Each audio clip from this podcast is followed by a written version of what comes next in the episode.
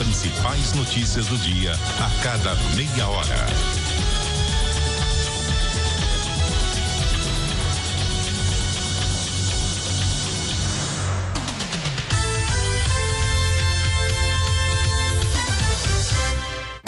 Rede CBN Amazônia. Manaus 101,5 FM. Manacapuru 96,3 FM. Itacoatiara 720 AM. Belém 102,3 FM. Rio Branco 98,1 FM. Porto Velho 101,9 FM. Guajará-Mirim 93,7 FM. E Macapá 93,3 FM. CBN, a rádio que toca notícia. Tecnologia e novos negócios, com Everton Andrade.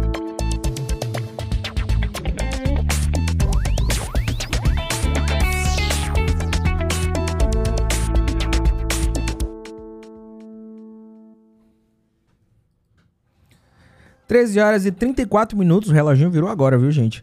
A gente vai falar agora ao vivo com o Everton Andrade, que ele já está ao vivo com a gente por telefone.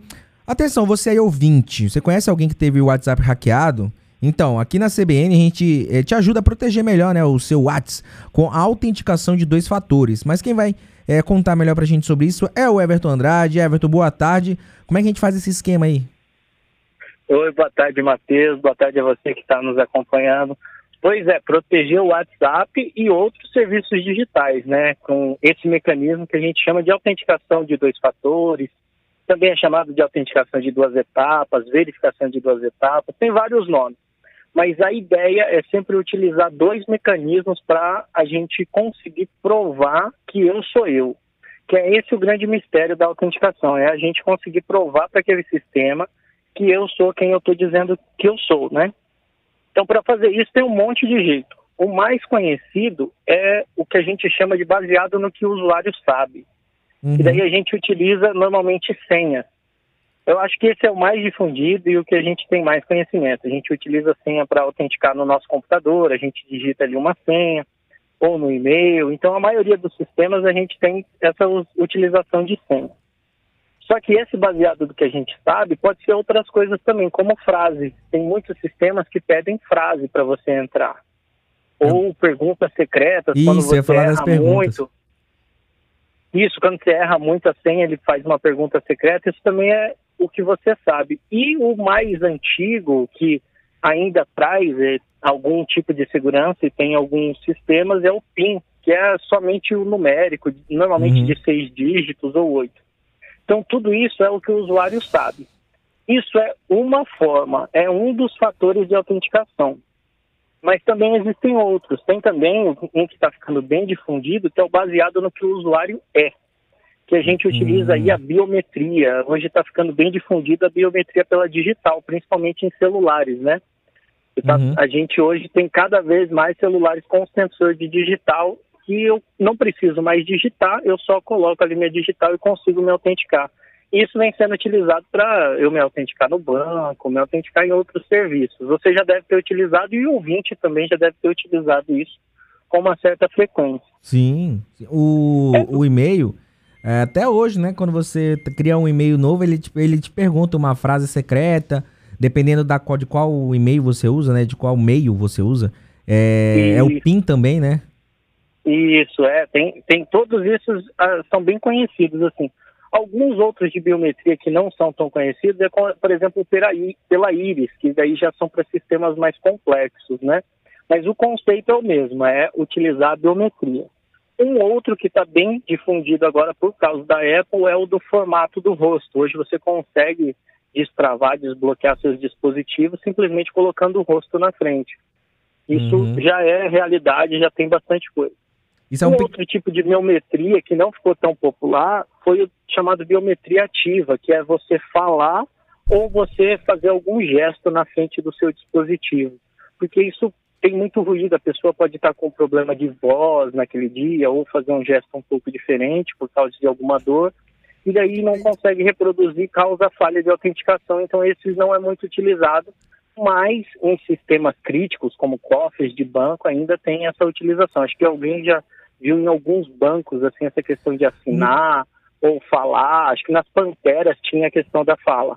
né? no, no caso da fala, às vezes é meio, é meio estranho, né? Porque no caso do eu vejo muito isso em celular, né? Para desbloquear celular. É, e às vezes eu tô conversando com alguém com o celular na mão e meu celular abre, do nada.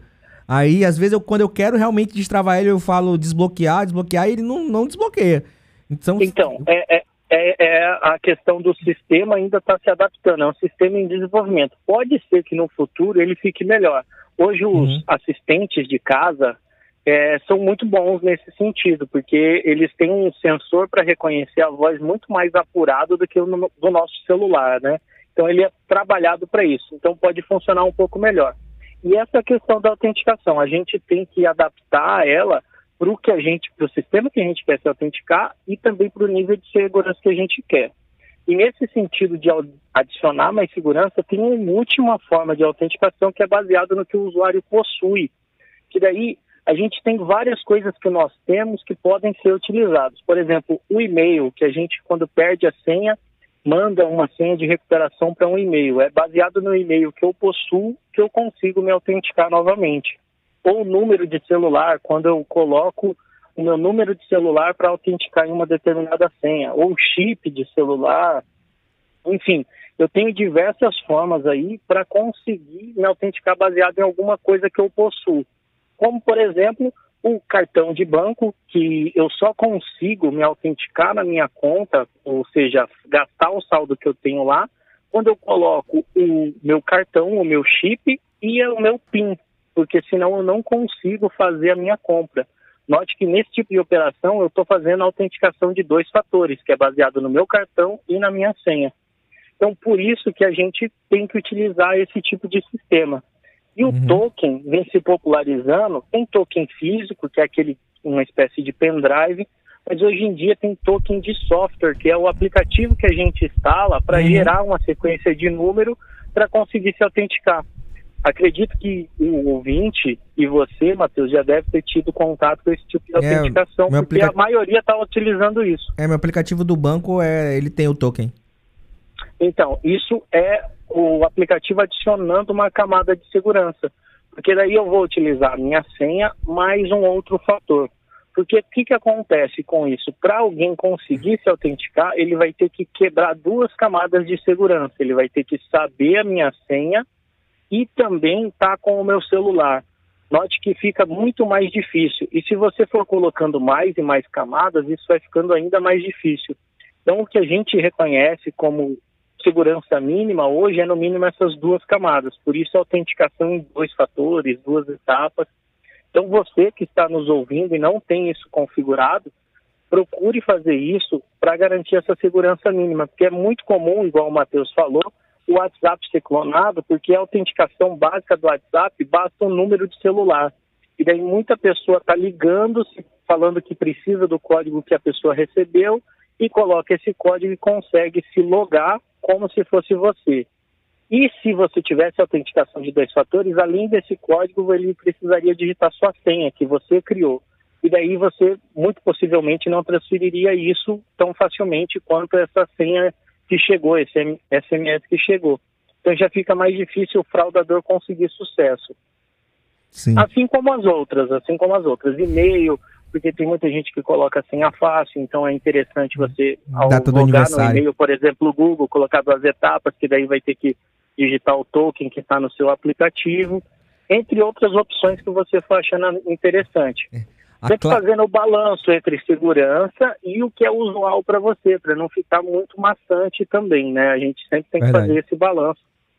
É, o clássico do, da senha irresponsável, entre aspas, né? É a data do aniversário. Quer colocar a senha, vai, faz o e-mail, é, a pessoa coloca a data do próprio aniversário como senha. Pessoal, não coloquem é, a, a, data, data do, do aniversário. aniversário, nome de alguém, ou a senha ser a própria senha. Saiu estudos aí nos últimos anos que as senhas mais populares no Brasil é 1, 2, 3, 4, 5, 6. Senha e senha 1, 2, 3. São as top 3 aí de senhas que mais utilizadas. Então, se você utiliza isso, por favor, já troque logo. É que o seu, é, o seu e-mail provavelmente já foi hackeado ou está prestes a ser. É meio stonks, né? Eu nunca tinha pensado nisso. é, muito obrigado pela participação. De nada, Matheus. Até semana que vem. Até semana que vem, pessoal. Colocou senha